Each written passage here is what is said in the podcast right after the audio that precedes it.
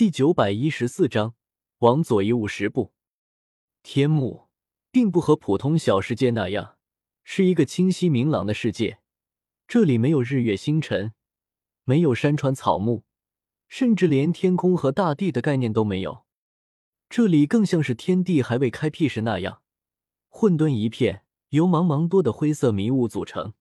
在这里，你连东南西北都无法分清，更遑论那什么天幕中心。绿萝害怕的看着我，楚楚可怜：“盟主大人，您的灵魂力量那么强大，肯定能找到天幕中心吧？”我果断摇头。虽然我的灵魂力量不受迷雾压制。可这里面积太大了，而且所有的地方全是迷雾，无穷无尽的迷雾，连一处地标都没有，我怎么去找天幕中心？众人闻言都慌了神，连我都找不到天幕中心，那他们这些灵魂力量只能放出十步不到，和睁眼瞎差不多的人，又要怎么去找天幕中心？不过，我若有所思，火智，这迷雾风暴。一般都是从哪里刮向哪里。火智机敏，一听就明白了我的意思，却是冲我微微摇头。迷雾风暴的风向并不固定，它也不一定朝一个风向移动。光凭迷雾风暴的风向，我们不可能确定天幕中心的位置。我一颗心沉下去。一行人中，火之无疑是对天幕最了解的。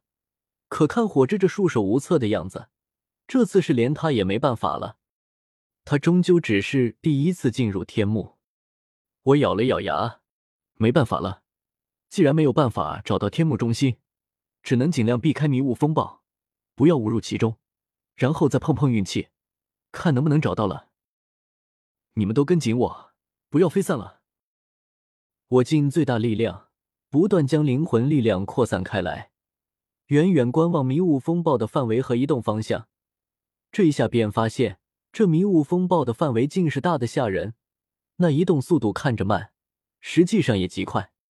这边，我一马当先，朝反方向飞去。小医仙、火炙、绿萝等六人惴惴不安的跟在我身后，他们灵魂力量只能放出不足十步，无法感应到迷雾风暴。可冥冥之中，他们能感觉到有什么大危险正在向他们靠近。而这种知道有危险来临，却又看不见危险的未知感，最让人心慌。火智也不例外，他脸颊绷紧，一连问了我很多道迷雾风暴的情况，和平时的少言寡语相比，如此多的话，愈发显得他心中不安。放心吧，有我呢，没事的。我对火智露出一个自信的笑容，火智点点头。莫名觉得心安，竟然真的不再忧心。片刻后，我忽然止住脚步，火炙不防，整个娇躯都撞在我后背上。火炙娇呼了声，连忙后退开，面纱下的脸庞一阵羞红。怎么回事？我回过神来，脸色阴沉。前面也有迷雾风暴，在我的灵魂感应中。这迷雾风暴竟然形成了一个巨大的弧形风暴带，将我们半包围住。若是我们再继续往前飞行，反而会一头飞进迷雾风暴中。那样一来，我们都得陨落于此。走这边，我寻找到一个缺口，趁着迷雾风暴还没移动过来，待众人飞离那里，而后继续逃命。沿途，我发现了不少能量体。可哪还有什么功夫去管他们？也是纷纷避让开，只隐约看见迷雾风暴把这些能量体全部卷了进去。一路飞飞停停，都没有遇到什么危险，可身后传来的危险感却越来越强。众人神情紧绷，都不敢放松。嗯，忽然我又有发现，四道人影出现在感应中，是雷族的人。进入天幕的远古八族，此刻除了古族外，其他几族我算是都撞见了。此刻远远感应去，我发现雷族与我们的处境相似，都在疯狂逃离迷雾风暴的范围。只是他们没有天境灵魂的强者，个个在天幕中都和睁眼瞎差不多。看他们飞行的方向，竟是要一头扎进迷雾风暴中。整个迷雾风暴，它并非是平面的，而是三维立体的。除了前后左右外，迷雾风暴也会向上下两个方向移动扩散。此刻，雷族就是在往斜下方飞行。或许在他们看来，这是逃离身后迷雾风暴的活路，可在我眼中，他们简直就是飞蛾扑火，自寻死路，在主动飞向迷雾风暴。依靠灵魂力量，我急忙向他们传音道：“别再往下面飞了，下边也有迷雾风暴蔓延过来，那是死路。”雷族四人一惊，天幕中的迷雾能压制灵魂力量。自然也能压制传音，可此刻他们分明听见了有人传音，环视四周，却又不见人影。雷族四人没有停下，依旧在向斜下方飞行，只是多少有些迟疑，飞行速度下降不少。你是谁？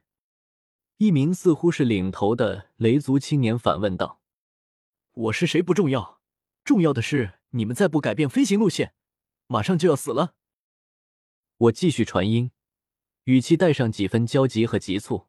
现在你们快点拉高一百二十丈，然后往左后斜上方飞行一里，快点！雷族四人面面相觑，不知道该不该听这个忽然出现的陌生声音的话。虽然灵魂力量被压制，无法感应四周，可他们也能感觉得到，他们已经被迷雾风暴给包围了。他们若是还逃不出去，等迷雾风暴彻底扩散蔓延开来，他们都要死。此人在天幕中还能传音，可见灵魂力量不受迷雾压制，自然也能看清迷雾风暴的全部面貌。领头青年咬了咬牙：“天幕中埋葬的都是我们远古八族的斗圣，进来的也是我远古八族之人。此人实力如此强大，灵魂力量在天幕中都能使用，总不至于会坑害我族。”按他说的做。其余三人没有反对。先前他们就感觉到了不对，虽然看不到，可那股死亡的危机却越来越浓，无不表明他们选错了路。可迷雾笼罩，谁都无法窥见全局，只能挑个大概对的方向胡乱飞行。此刻听有人指出如此清晰的路，雷族四人死马当活马医，按照那个声音。迅速拉高一百二十丈，而后往左后斜上方飞行一里，向左移动五十步，右前下方八十丈，正前方。一道道传音在脑海中响起，雷族四人神经绷紧，按照指令不断变换方向，迅速飞行。初时还不觉得有什么，可随后他们却惊讶的发现，一直笼罩在心头的那股死亡阴云。竟然在渐渐淡去，虽然依旧什么都看不到，可他们却能猜出，他们真的在脱离迷雾风暴的笼罩范围。等到最后一道传音消失，雷族四人愕然发现，前方站着七道人影，领头的雷族青年定睛看去，微微一愣，目光变得无比复杂。火智，竟然是你炎族救了我们！